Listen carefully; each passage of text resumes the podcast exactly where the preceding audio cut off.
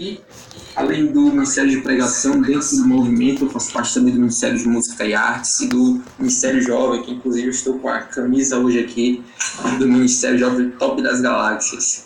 Então, hoje é uma grande alegria estar aqui com vocês, participando desse momento. Já convido para que você possa abrir o seu interior, abrir o seu coração, a sua graça, para escutar aquilo que Deus tem a falar hoje para nós e que o Espírito Santo possa agir verdadeiramente hoje em nosso ser. O tema que nós vamos trabalhar hoje é o seguinte: resgatados e revestidos de alegria. Olha só que graça, resgatados e revestidos de alegria. Então eu queria convidar você já a pegar sua Bíblia e já deixar ela aí do lado, do lado que daqui a pouco a gente vai usar ela. Então se você não está com a Bíblia aí do lado, vai lá e pega ela para que a gente possa ler já já. Então, vamos olhar para o seguinte. Esse tema, resgatados e revestidos de alegria, é um tema que aponta para uma tomada de consciência da gente. Como assim? Resgatados e revestidos. Perceba que os verbos já colocam a condição de algo que aconteceu. Então, resgatados e revestidos é algo que já aconteceu, algo que já existe, mas que por vezes não se toma consciência dessa condição, desse estado. Então, é isso que a gente vai ver um pouquinho hoje aqui. Como é que a gente faz para tomar consciência desse estado que já nos é concedido de resgatados e de revestidos da alegria? Então, quando a gente olha para o tema, a primeira pergunta que vem, peraí, resgatados? Mas resgatados de quê? Resgatados de onde? Resgatados como? Resgatados por quê? Então fica a seguinte pergunta, afinal, se tem um resgate, alguém estava perdido e esse alguém foi encontrado. Então vamos entender o que, é que significa esse resgate. Vamos imaginar um episódio aqui hipotético, uma carteira. Imagine uma pessoa que tem uma carteira, e essa carteira ela tem lá um documento de identidade, tem um cartão de crédito e tem cinco lobos guará. Para você que não conhece, o lobo guará é aquela nota de 200 reais que tem aí. Imagine uma carteira com cinco lobos guará. Que benção! Eu queria agora uma carteira dessa. Então imagine que uma pessoa tinha uma carteira dessa e de repente essa pessoa perde essa carteira por quê? Porque o bolso da calça dela estava furado. Então imagine essa pessoa andando e de repente ela tirou a carteira da bolsa, foi colocar no bolso da calça e aí o bolso estava furado, ela não percebeu e a carteira caiu. Ou seja, um descuido que aconteceu naquele instante e aquela carteira que continha uma grande quantia, ela se perdeu. Ela se separou da pessoa que era dona dela. Então, uma carteira com valor por um descuido foi perdida. Então ela se separa do seu dono. Porém, a gente pode fazer a seguinte reflexão: o fato de a carteira ter se perdido altera o valor dela em nenhum momento. Se a carteira ela continha identidade, ela continha o cartão de crédito e os cinco lobo guará, amém, Senhor. Então essa carteira ela vai continuar tendo esse conteúdo. Ela se perdeu, mas ela não perdeu o seu valor mas ela se afastou de quem ela pertencia. Então guarda aí no seu coração essa situação hipotética dessa carteira, que daqui a pouco a gente vai voltar para ela. E aí você já pode pegar lá sua Bíblia e abrir no livro de Gênesis, capítulo 3. Gênesis, capítulo 3. Vamos ler o versículo 1 a 8. Está escrito assim lá, ó. Gênesis 3, 1, 8. Vou ler aqui para vocês. A serpente era o animal mais astuto de todos os que o Senhor Deus havia criado. Ela disse à mulher: Então Deus os disse: Para não comerdes de nenhuma árvore do parque? A mulher respondeu à serpente: Não, nós podemos comer de todas as árvores do jardim, Somente da árvore que está no meio do jardim, Deus nos proibiu comer ou tocar, sob pena de morte. A serpente replicou: Nada de pena de morte. Acontece que Deus sabe que vossos olhos se abrirão quando comerdes dela, e sereis como Deus, versados no bem e no mal. Então a mulher percebeu que a árvore tentava o apetite. Era uma delícia de ver e desejável para adquirir discernimento pegou o fruto da árvore, comeu e o ofereceu ao seu marido, que comeu junto com ela. Os olhos dos dois se abriram e descobriram que estavam nus. Entrelaçaram-se as folhas de figueira e se cingiram. Ouviram o Senhor Deus que passeava pelo jardim na brisa do dia. O homem e a mulher se esconderam entre as árvores do jardim, para que o Senhor Deus não os visse. Palavra do Senhor. Graças a Deus. Então, esse episódio que a gente acabou de ler aqui na palavra, no livro do Gênesis, ele retrata o episódio da queda do homem.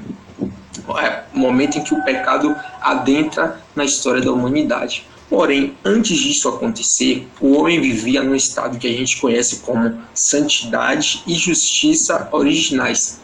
Como assim santidade e justiça original? Nesse estado, o homem ele não experimentava dor, não experimentava sofrimento, não experimentava morte e ele gozava de uma plena comunhão com Deus e também de uma perfeita harmonia consigo mesmo. O homem ele era perfeitamente equilibrado e a comunhão com Deus era tão grande que a gente pode ver na palavra que era Adão e Eva eram capazes de ouvir os passos do Senhor, ou seja, eles habitavam ali no mesmo lugar que Deus, eles conseguiam ouvir os passos de Deus.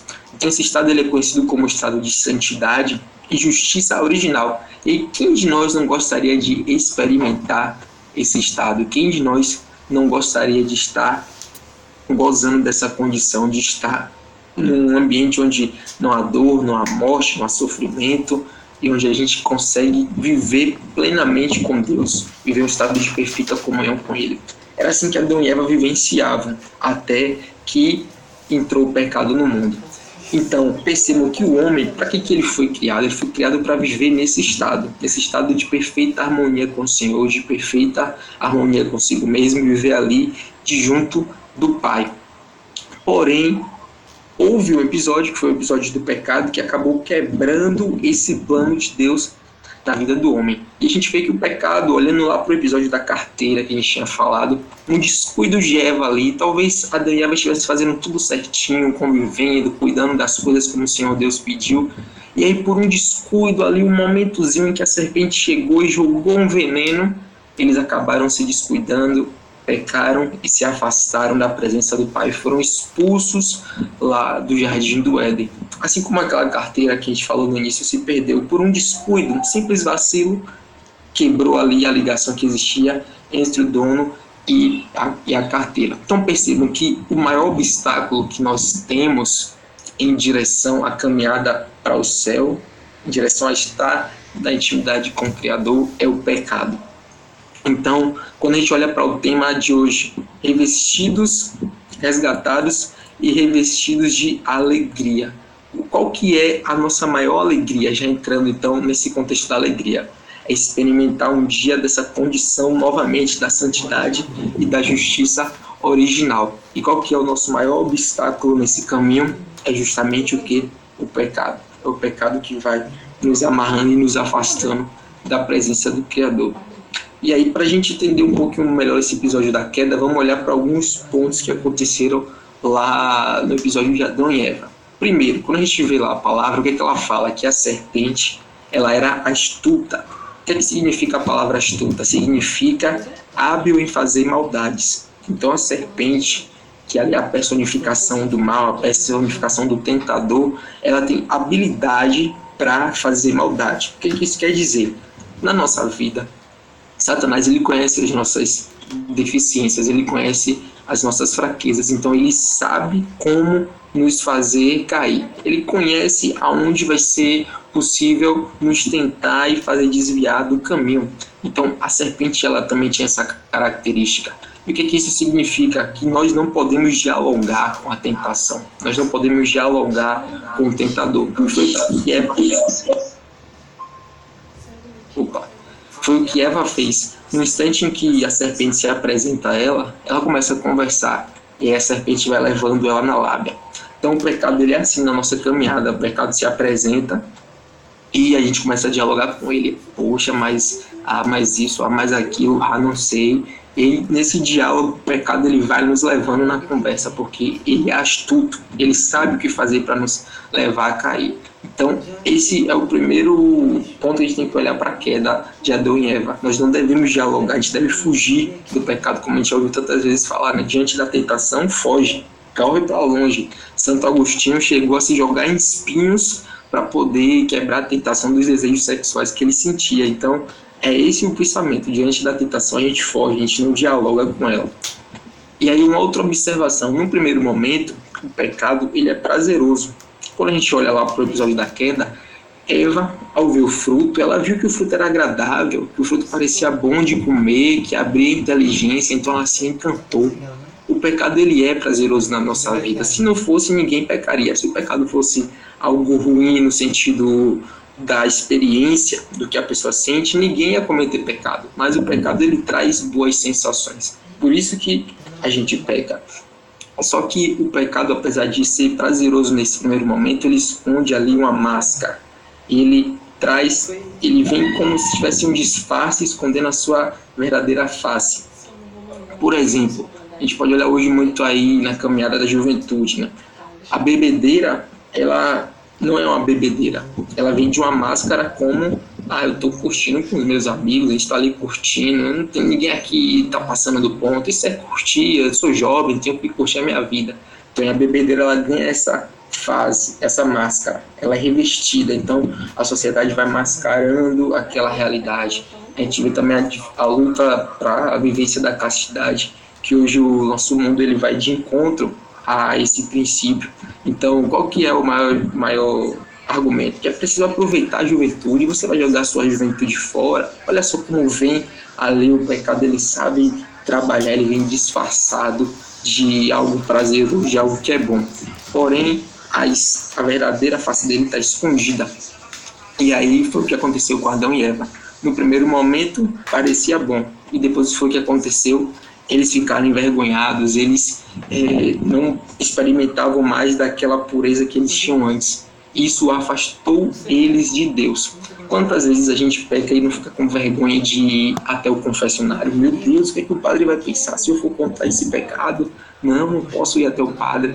Isso é a vergonha, a culpa já que vai caindo sobre nós. No primeiro momento parecia tudo lindo, mas depois que passa a culpa ela vem e se instala. Então o pecado tem isso. Ele é astuto, ele no primeiro momento é prazeroso, mas ele nos afasta da presença de Deus. Eu queria trazer para vocês aqui, não sei se vocês conhecem, Frei Daniele. Vocês já ouviram falar nesse Frei? Ele foi um grande amigo do Padre Pio. Padre Pio, imagino que todos devam conhecer.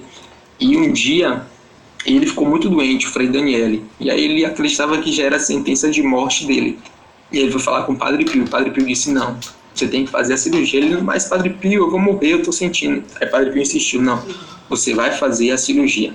E então Frei Daniel foi internado para fazer essa cirurgia e durante o momento da cirurgia ele acabou entrando em coma. Então, aí ele pôde vivenciar uma experiência magnífica que Deus permitiu ele ter ele foi parar no purgatório. Tava fazendo a cirurgia, entrou em coma, e aí foi como se ele tivesse morrido e foi parar no purgatório, foi ter experiência. E quando ele chegou lá, Frei Daniel era um homem piedoso, era um homem que buscava viver aquilo que Deus ensinava, tinha um caminho de retidão, mas ele falhava muito no voto da pobreza. Então ele guardava uns dinheirinhos para ele, para poder sustentar algumas necessidades próprias. E aí, quando ele chegou no purgatório, ele encontrou Deus e aí passou pelo julgamento. E aí Deus foi e falou para ele: Olha, você está condenado a passar três horas no purgatório. Aí ele ficou feliz da vida, ele, caramba, Deus me ama demais, eu só vou passar três horas no purgatório e depois vou poder ir para o céu purificado, para poder experimentar da santidade e justiça original. E então ele foi para o purgatório. Só que aí, quando ele chegou lá, ele disse que foi uma experiência horrível, porque tudo que a gente pecou, todos aqueles esses pecados que a gente tem aqui na terra, quando a gente vai para o purgatório, a gente experimenta as nossas penas com base nele. Então, se você pecou pela visão, lá no purgatório a gente vai sofrer penas relacionadas à visão. Se você pecou pela fala, a gente vai sofrer penas assim. E o Frei Daniel experimentou, ele disse que o maior do sofrimento aqui na Terra não chega aos pés do menor sofrimento lá no purgatório. Então ele estava passando por isso e ele disse que três horas de purgatório era como se tivessem passado aqui na Terra 300 anos. E aí então ele viu a Virgem Maria diante de tudo isso que estava acontecendo, ele viu Maria e aí, aí fica uma dica pra gente. Quando o bicho pegar, pede socorro a Nossa Senhora. Ele viu a Virgem Maria e fez, Virgem Maria, socorro eu aqui, o Frei Daniele. E ele pediu a intercessão dela, a Virgem Maria foi lá falar com Jesus. E aí Jesus resolveu permitir o Frei Daniele voltar para a Terra. Pra, isso é história real, gente. Ele contou essa história, não é um conto, não. Tem lá no livro dele registrado. E aí ele voltou para a Terra para poder contar a experiência que ele teve lá. Então, aí a partir disso ele veio com esse anúncio né, de ajudar as pessoas a entender o que era o purgatório. E aí uma das coisas que ele falava era o seguinte: apesar de todas as penas que ele sofreu no purgatório, de todo o que ele viveu lá, o que mais doía no purgatório era o sentimento de estar afastado de Deus. A sensação de que Deus estava logo ali, mas você estava afastado dele, você não conseguia chegar perto de Deus. Então, isso é o que o pecado faz conosco. Ele nos afasta de Deus. Por isso que tem tantas pessoas infelizes que não estão se permitindo ser revestidas dessa alegria que hoje a gente está vendo aqui. Porque elas, o pecado vai tomando conta. E quanto mais o pecado entra, mais a gente se afasta de Deus. Quanto mais pecado há em nós, mais a gente se afasta de Deus. Por isso que é importante a gente vivenciar a confissão. Quando a gente confessa e contar tudo que está nos amarrando, a gente quebra esse, essa linha que estava separando aqui a gente de Deus e a gente novamente se une ao Criador. Então o Frei Daniel experimentou isso. Apesar de tudo que ele sentiu, o que mais doía era estar afastado de Deus. Tirou a alegria dele. Então, a gente ver como o pecado ele vai devastando a nossa história. Só que, apesar de tudo isso que aconteceu, Deus ele ama muito os seus filhos. Deus ele tem um amor imensurável por cada filho que ele criou. Então ele começou o que a gente pode chamar aqui de a operação resgate. Lembra lá da carteira que a gente estava falando? Quando a carteira caiu no chão e ela se separou da pessoa que havia perdido, ela continuou com os mil reais que ela tinha, continuou com o cartão de crédito e com a identidade. Ela não perdeu o seu valor apesar de ela ter se desviado do caminho, ela não perdeu seu valor. Isso acontece conosco quando a gente peca. Por mais que o pecado ele venha nos devastar, por mais que ele venha é, nos provocar esse afastamento de Deus, a nossa essência ela não se perde, a nossa essência fica ali preservada, o nosso valor não se perde, porque nós somos criados à imagem e semelhança de Deus. Independente do estado em que a gente esteja, Deus ele vai nos amar imensamente, incondicionalmente. Então, por conta disso, apesar de o homem ter experimentado o pecado, ter desobedecido ao Senhor, ele não perdeu seu valor. E aí Deus iniciou a operação resgate. Deus iniciou um preparo, um caminho para que o homem fosse resgatado. E aí, se a gente for pegar a história da Bíblia, a gente vai passar por Abraão, por Moisés, pelos profetas, vai passar pelo exílio, por um monte de acontecimento lá, toda a história do Antigo Testamento, preparando para a chegada de quem daquele que veio executar a operação resgate. O caminho foi preparado para o resgate e quem chegou para resgatar foi Jesus de Nazaré. Então, Jesus é aquele que foi escolhido para nos resgatar, para nos livrar, porque o pecado em nós deixou uma culpa. Então a gente carrega essa culpa, essa concupiscência, a inclinação para o mal que existe em nós. Essa culpa, ela foi sendo carregada ao longo da história da humanidade e somente uma pessoa era capaz de nos livrar dessa culpa, que foi Jesus de Nazaré. Então Jesus veio para retirar essa culpa, esse castigo, essas amarras que o pecado deixou em nós. E aí eu queria trazer uma palavra para vocês, acredito que vocês já devem ter ouvido. Redenção. O que, que é a redenção? Vou trazer aqui o que o Google fala. Se você digitar lá no Google redenção, vai aparecer isso aqui, ó. Resgate do gênero humano por Jesus Cristo. Ou seja, até o Google entende que a redenção é o que é quando Jesus Cristo vem e resgata a humanidade, resgata o gênero humano. E a gente associa muito a redenção ao que há trazer de volta. Jesus, o homem que tinha se desviado, ele vem por meio do seu sacrifício trazer de volta aquele homem. É como o episódio da carteira lá carteira está perdida e essa carteira então é encontrada e ela é trazida de volta para o seio daquele que era o dono da carteira. Então, Jesus foi o que veio à terra para fazer esse processo por nós para fazer esse resgate, veio resgatar a humanidade. E como foi que o resgate de Jesus se deu? E aí a gente olha para onde? Aqui, se você tem uma, foi a partir da cruz. Foi aqui na cruz que a operação, a operação resgate se concretizou. Foi aqui que Deus redimiu o homem. Foi aqui que Jesus pagou a culpa, pagou a sentença que era nossa para nos trazer de volta ao seio do Pai. E aí a gente se pergunta, nossa, mas Deus, sendo Deus, por que, que ele resolveu nos resgatar dessa maneira? Por que ele resolveu resgatar a humanidade por conta da cruz? Por que ele resolveu enviar o seu filho para morrer na cruz por nós? Por quê? Vamos pensar o seguinte: aquela carteira lá que foi perdida, ela tinha mil reais. Então, digamos que a pessoa não conseguiu encontrar Aí ela resolve colocar um anúncio. Perdi minha carteira, meu nome é fulano de tal. Quem achar, eu vou dar uma recompensa. Esse é o preço para quem resgatar minha carteira. Mil reais, a pessoa coloca lá 50, não sei. Digamos que a pessoa tenha perdido, em vez de mil, dez mil reais. Ela já vai oferecer uma recompensa maior. E se ela perdeu 100 mil, ela vai oferecer uma recompensa maior ainda para quem achar, porque quanto maior o valor, mais a pessoa quer ter de volta aquilo. Então, irmãos, isso também fica na nossa caminhada.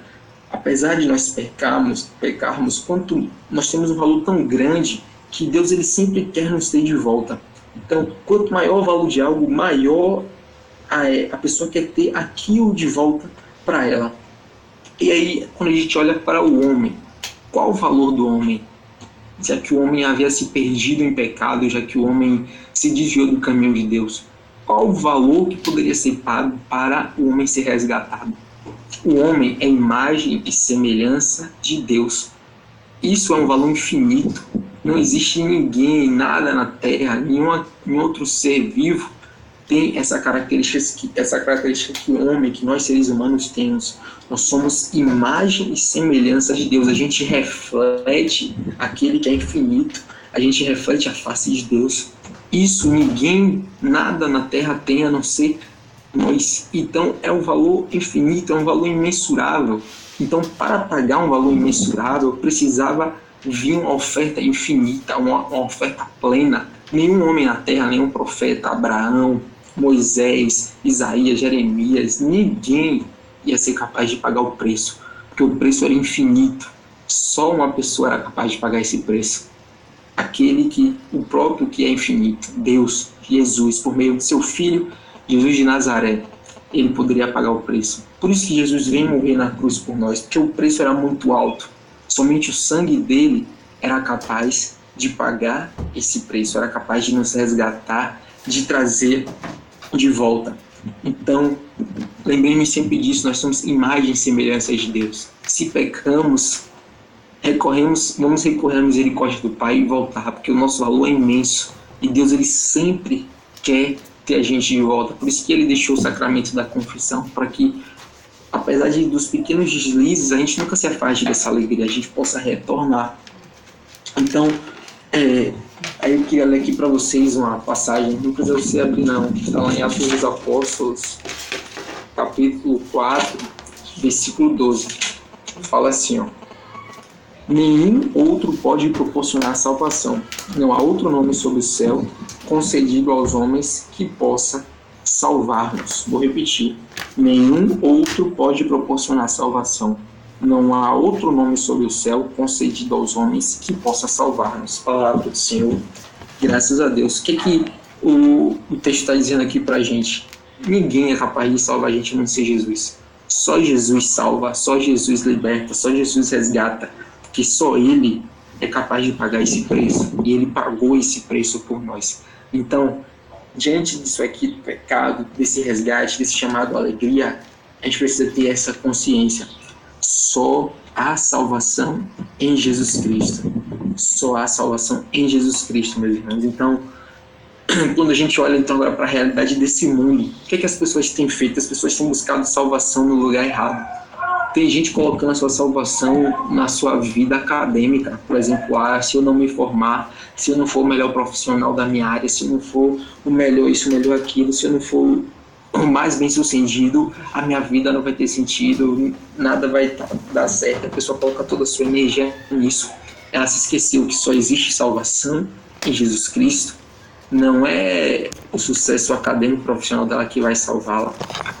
Tem gente que coloca a sua salvação no dinheiro, quer ser rica, eu preciso ser rico, mas eu preciso ganhar um salário muito bom, não sei quantos mil reais. Não é o dinheiro que vai trazer salvação. Só a salvação em Jesus Cristo. Pessoas que colocam a salvação em outras pessoas, uma namoro, uma namorada, os esposos, colocam um amigo, estão dentro de casa e se decepcionam. Falhas. Nenhuma pessoa pode nos salvar. Só Jesus Cristo pode nos salvar. Então, hoje, essa alegria que as pessoas estão em caminhos errados, ela está presente em Jesus. Ele já concedeu essa alegria, já abriu as portas para essa alegria para nós. Então, a gente não precisa ficar buscando a salvação em lugares errados, ela já está aqui, ó, tão pertinho e é gratuita. É só você dizer eu quero. Você dizendo eu quero, Jesus, eu estou aqui, então vem e ele te acolhe. Então, irmãos, só a salvação em Jesus Cristo. E para a gente entender essa dinâmica da salvação de Jesus, por que, que a salvação é na cruz? Quando a gente olha para a cruz, muitas vezes a gente não consegue enxergar essa dinâmica da alegria, essa dinâmica da liberdade, da glória. A gente olha para a cruz e enxerga o sofrimento. Por vezes a gente até chega a pensar, né? nossa, meu Deus, mas Jesus sofreu tanto, chega a sentir pena. Fica, nossa, como ele sofreu. Verdade, Jesus sofreu muito na cruz, mas a cruz está muito longe de ser só sofrimento. Aqui a gente tem libertação, glorificação e alegria. Quer ver? Vamos olhar aqui. A libertação. Por que, que a gente foi liberto na cruz? Quando o homem pecou lá em Adão, o pecado ele entra no mundo. Melhor, quando Adão pecou lá no início da humanidade, o pecado ele entrou no mundo. Então, por meio de Adão foi que entrou o mal, entrou o pecado, entrou a maldade. E aí o homem ele veio sobre esse peso durante todo o período do Antigo Testamento. E aí em Jesus, quando Jesus morre na cruz, ele carrega essa culpa. Essa culpa que, do pecado que chegou lá em Adão, que os homens foram só aumentando, se você for ver o Antigo Testamento, cada atrocidade que os reis iam cometendo, ia levando o povo a cometer. Então, o, povo, o homem foi acumulando pecado, acumulando, era uma culpa imensa que carregava. Então, só uma pessoa podia carregar essa culpa, foi Jesus de Nazaré. Então, como Adão trouxe o pecado, Jesus veio para trazer a salvação. Então ali a gente é liberto. As amarras do, do pecado que nos aprisionavam, elas são soltas. A gente é liberto pela cruz do Senhor. Isso também serve para hoje. A gente não pode permitir que as pessoas nos amarrem emocionalmente, que controlem a nossa vida. Não pode permitir que as realidades é, acabem nos aprisionando, nos jogando contra a parede. Não. Jesus nos libertou, ele tirou de nós a culpa. Por que, a gente vai viver com culpa? Por que a gente vai viver triste, debatido? Não. Jesus ele já nos libertou, ele já carregou a culpa por nós. Tudo que a gente precisa agora é ser feliz nele, é se entregar para ser feliz nele. Então a cruz é isso, é a libertação. Por, aí, por, aí, por esse meio, Jesus veio nos libertar. E agora uma parte fantástica além de libertação, a cruz também é glorificação. Isso aqui muitas pessoas não conseguem enxergar, porque a cruz é glória. Meu Deus, ali tem um homem sendo crucificado, foi morto, humilhado naquela cruz. Como que a gente pode enxergar a glória? A gente olha lá para um texto do Evangelho de São Mateus, no capítulo 27, versículo 54. Quando Jesus morre, havia uns soldados lá e aí a passagem lá no versículo 54, capítulo 27, diz que os soldados exclamam: realmente esse era o Filho de Deus. O que, que isso significa? Os soldados eles reconhecem ali a divindade de Jesus. Os soldados eram pagãos. Então, por meio da cruz, foi acontecer. Os pagãos glorificaram Jesus. Os pagãos enxergaram que ali era o Filho de Deus então, a cruz, ela é glória. Por meio da cruz, Jesus foi glorificado. Quando a gente olha lá o Evangelho de São João, no capítulo 12, versículo 32, lá Jesus fala que quando ele for exaltado, quando ele for elevado, ele atrairá todos a ele. Esse todos, ele quer falar o quê? Todo, todos os povos, inclusive os pagãos. Então, quando ele for exaltado, quando ele for levantado, crucificado, ele atrairá os pagãos. E isso a gente confirma lá nessa passagem de Mateus. Ou seja, quando ele foi crucificado, morto, os soldados olharam e reconheceram: Nossa, esse realmente é o Filho de Deus. Você ia reconhecer a divindade, o esplendor. Estamos diante daquele que é o Salvador. Eles glorificam o Senhor Jesus ali.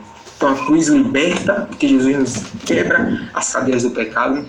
A cruz glorifica o Senhor, porque por meio dela as pessoas reconhecem, enxergam ali a glória do Filho de Deus, reconhecem a divindade de Jesus.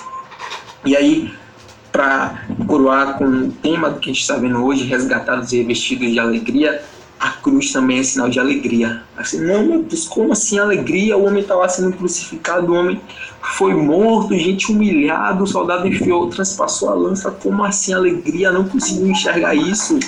Não. Por que, que a cruz é sinal de alegria? É, a gente tem que voltar para um pouco para o Antigo Testamento. Lá no Antigo Testamento, depois que o homem pecou, o homem vivia em plena comunhão com Deus.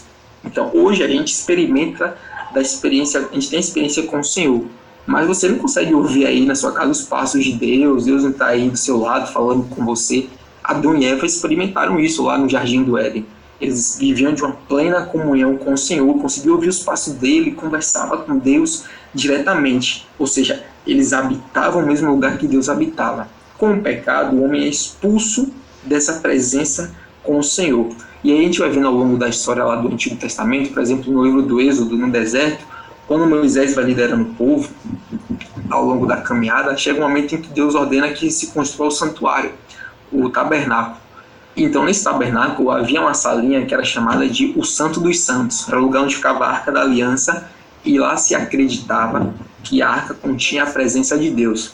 Então Deus ele caminhava com o povo por meio às vezes de rastros de nuvem, rastros de fogo, mas não era mais aquela presença da você tá ali ouvir os passos de Deus. Imagina que você está aí na sua casa, você vê os passos chegando e abrir a porta e ser Deus entrando no seu quarto. A gente não experimenta isso ainda, né? É o que nos espera. Então o homem perdeu isso e aí Deus passou a caminhar com o seu povo, mas não dessa maneira ali, com essas sensações tão fortes. E ao longo da caminhada houve essa consolidação da estrutura de santuário com essa salinha chamada de Santo dos Santos. Você já deve ter ouvido falar nesse Santo dos Santos. Era uma salinha onde ficava a Arca da Aliança e o povo acreditava que ali continha a presença de Deus. Esse santuário, assim, a parte lá do Santo dos Santos, só uma pessoa podia entrar e uma vez por ano. Era o sumo sacerdote. Isso você vê lá na carta dos Hebreus Lá fala que só o sumo sacerdote podia entrar no Santo dos Santos e uma vez por ano. Aí eu olho para você pergunto: hoje, se você quiser ir na igreja, esquece esse contexto da pandemia, mas se você quiser ir na igreja adorar o Senhor, você vai, você toca o ostensório, você vai comungar ali. Ali já a partícula consagrada é Deus que, quando bota na sua mão, você vai pegar comungar, você está segurando Deus, ela está segurando Jesus. Então a gente tem esse contato com Deus. O povo naquela época do Antigo Testamento não tinha eles não conseguiam ter esse acesso a Deus. Então o que, é que eles faziam? Eles pegavam para poder fazer uma oferta de expiação dos pecados, eles compravam um animal e o sumo sacerdote, os sacerdotes é que iam fazer esse sacrifício. E aí, quando Jesus morreu, lá no Evangelho de Mateus, no capítulo 27 ainda, versículo 51, fala que o véu do templo se rasgou. Você também já deve ter ouvido falar nessa frase. O véu do templo se rasgou quando Jesus morreu que, que isso significa? O Santo dos Santos, a salinha, ela ficava encobrida por um véu. Então, a partir dali, só uma pessoa passava por ano, que era o sumo sacerdote.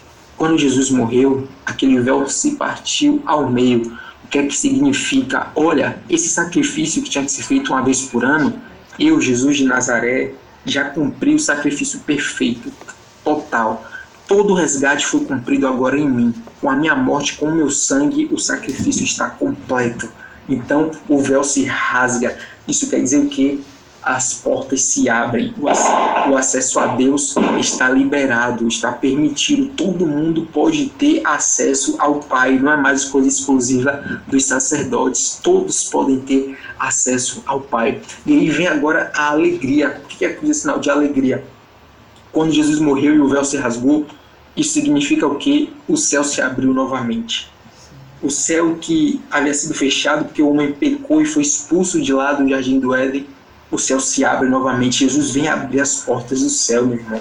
Então, o céu está esperando por mim, está esperando por você, está esperando pela sua família, pelos seus amigos, pelos seus colegas da faculdade, por todo mundo. O céu foi aberto para que possa nos receber mais uma vez lá em cima e que a gente possa experimentar dessa santidade, dessa justiça original. Por isso que a cruz é sinal de alegria. Jesus ele nos resgatou, ele nos redimiu para que a gente possa voltar ao céu e possa experimentar dessa maravilha que é estar em perfeita comunhão com Deus. Imagina você chegar lá e conseguir olhar ver a face de Deus. Tem uma música do Frei que diz: Sei que um dia te encontrarei, face a face te verei, como o sol brilharás para mim. Ou seja, é o que nos espera, a gente chegar no céu e ver Deus, tocar em Deus, a gente conversar com Deus, ver os santos, ver a Virgem Maria. Então a cruz, ela é sinal de alegria, ela vem nos revestir com essa alegria de poder sonhar com o céu.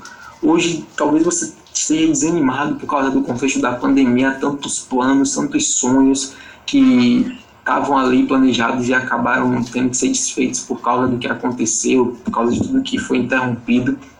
Mas uma coisa não foi interrompida em nenhum momento durante essa pandemia: é o céu. O céu continua aberto. E é isso que tem que nos mover, essa alegria que tem que nos revestir. Jesus nos resgatou, rasgou o véu do templo e abriu o céu novamente para que a gente possa ir para lá. Se todos os dias da nossa vida a gente acordar com esse desejo de eu quero o céu, a gente vai viver revestido da alegria do Senhor porque é o que vai nos mover não é ser bem sucedido econômica ou no trabalho, ser economicamente resolvido, não é ter isso, ter aquilo, ter o carro do ano, ter um iPhone, ter não sei o que. Não, a gente não vai viver querendo isso. O que vai nos revestir é o céu. Eu vou acordar todo dia e vou dizer, Pai, hoje eu quero que o Senhor me ajude a ser um pouco mais santo, me ajude a trabalhar nas misérias, porque eu quero estar no céu. E aí Jesus vai trabalhando em nós, vai nos levando no caminho e vai nos preenchendo de alegria. Isso é ser revestido de alegria. É olhar para o verdadeiro caminho, é olhar para o verdadeiro objetivo. Não as coisas mundanas, as coisas terrenas, mas sim o céu.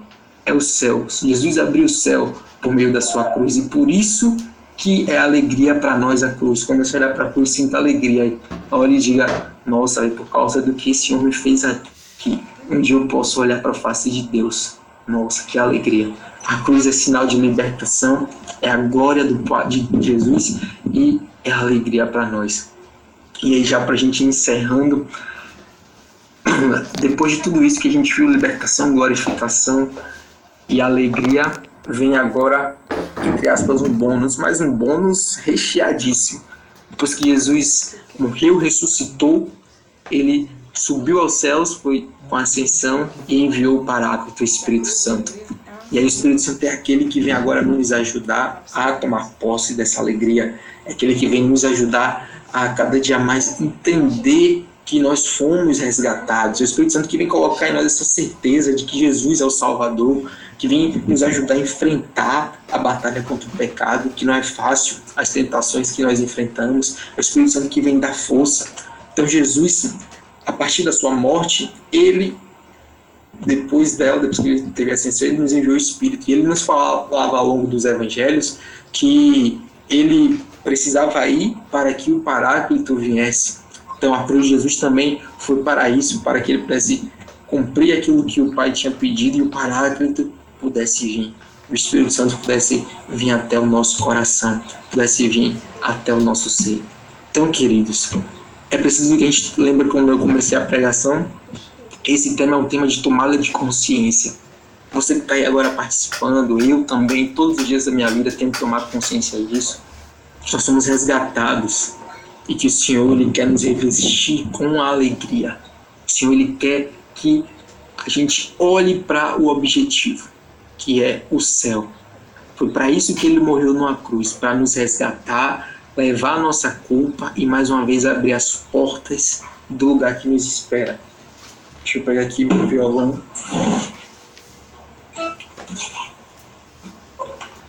Então,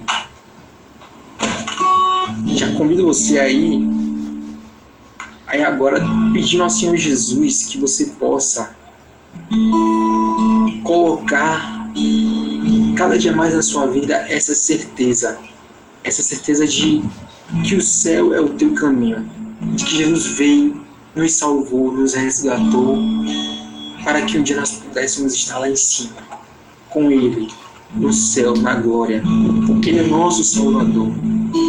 E assim, Senhor Jesus, eu te peço que o Senhor venha sobre nós agora nessa tarde, que envie mais uma vez o Teu Espírito Santo para nos ajudar a ter essa certeza de que só há salvação em Ti, de que não há salvação em nenhum outro meio. Somente em Ti nós somos salvos. Te também o Teu Espírito Santo para nos ajudar nas nossas batalhas contra o pecado. Você conhece aí no íntimo do teu coração, você e o Senhor Jesus, o que é que você tem enfrentado para conseguir se libertar de determinados pecados que vão nos escravizando. Você conhece aí na tua intimidade. Veja agora o Espírito Santo de Deus que venha te ajudar nesse caminho. Que Jesus, mais uma vez, a salvação de Jesus possa reinar no teu interior, no teu coração, para te ajudar a conseguir trilhar esse caminho em direção ao céu. Vem, Senhor Jesus, sobre nós agora. Nos ajuda a compreender que só Tu é o caminho. Nós queremos nos render a Ti, porque Tu és o nosso Salvador. Se você conhece, canta essa canção. Deixa que Jesus fale contigo. Seu amor me alcançou, uma cruz me resgatou o teu sangue me lavou, livre sou. O perdido ele encontrou, o perdido encontrou. Tua graça me alcançou, meus pecados perdoou, livre sou. Declare agora, eu me rendo, eu me rendo a ti, eu me rendo ti, eu me rendo a ti, eu me rendo a ti.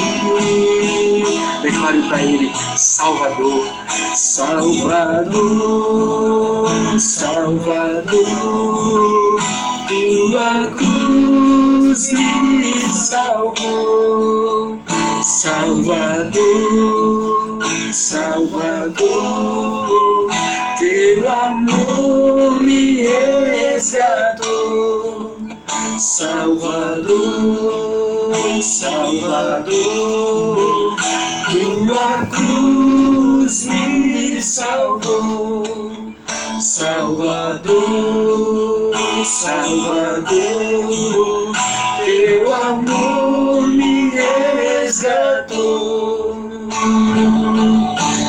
Assim, querido, que nesse instante agora você possa ofertar ao Senhor tudo aquilo que no seu coração ainda você carrega e que te impede de viver essa verdadeira redenção ao Senhor. Nós cantávamos, eu me rendo a Ti. O que que na tua vida hoje tem te impedido de que você possa verdadeiramente experimentar essa redenção? Talvez você tenha colocado suas esperanças, suas seus anseios apenas em questões mundanas, esquecendo que toda fonte de alegria vem do Senhor. Nós não encontraremos preenchimento no, apenas no, na realização profissional, na realização acadêmica, não encontraremos nosso preenchimento, preenchimento apenas nas realizações emocionais, nos namoros, nos relacionamentos, tampouco encontraremos nas bebedeiras, nas drogas, no sexo desregrado, na, no ferimento à castidade. Nada disso nós encontraremos a alegria. A alegria nós só encontramos naquele que é o nosso Salvador, aquele que foi que rasgou o véu do templo que abriu as portas ao céu e escancarou para nós mais uma vez. Por isso, agora diga onde você está, diga: Eu quero, Senhor Jesus. Eu quero mais uma vez experimentar. Eu quero, Senhor, ter essa certeza de que foi tu que me salvou. Eu quero, Senhor Jesus, poder sonhar com um dia contemplar a tua face, contemplar a tua glória lá no céu. O Senhor já pagou o preço por mim. O Senhor já abriu as portas do céu. Eu quero sonhar dia estar lá. Diga para Ele agora, eu me rendo, Senhor. Eu te ofereço tudo aquilo que me afasta do teu caminho. E me rendo ao teu querer. Eu me rendo a ti, Senhor. Declare, vai. Eu me rendo a ti. Eu me rendo a ti. Eu me rendo a ti. Eu me rendo a ti. Declare para ele, Salvador, Salvador, Salvador. Tua cruz me salvou, Salvador, Salvador. Teu amor me resgatou, Salvador, Salvador. Tua cruz me salvou, Salvador, Salvador. Teu amor me resgatou. Tome a sua cruz um instante e olhe para ela aí. Se você tiver uma cruz onde você está, pegue ela e olhe fixamente. Coloque os olhos na cruz. Vamos cantar esse refrão mais uma vez. Olhe para Jesus como se você estivesse diante dele agora e fosse uma declaração para ele: Salvador, Salvador, tua cruz me salvou. Salvador, Salvador, tua cruz me salvou. Salvador, Salvador, teu amor me resgatou.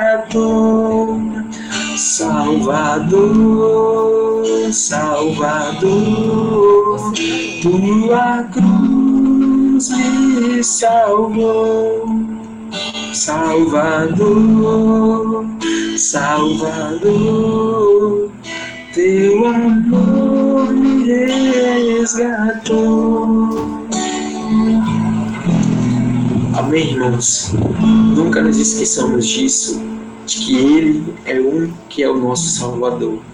Ele é que tem o poder para nos ajudar na luta contra o pecado.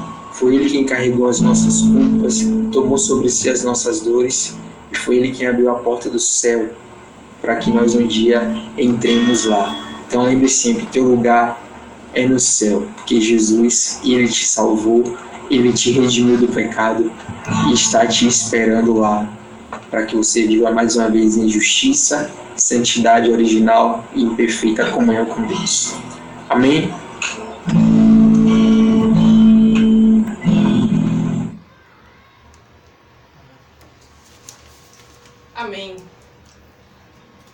Gente, vamos agradecer. Deixa eu contar do retorno. Deixa eu Vamos agradecer a Tarcísio. Deus te abençoe. Com certeza foi um momento. Tirar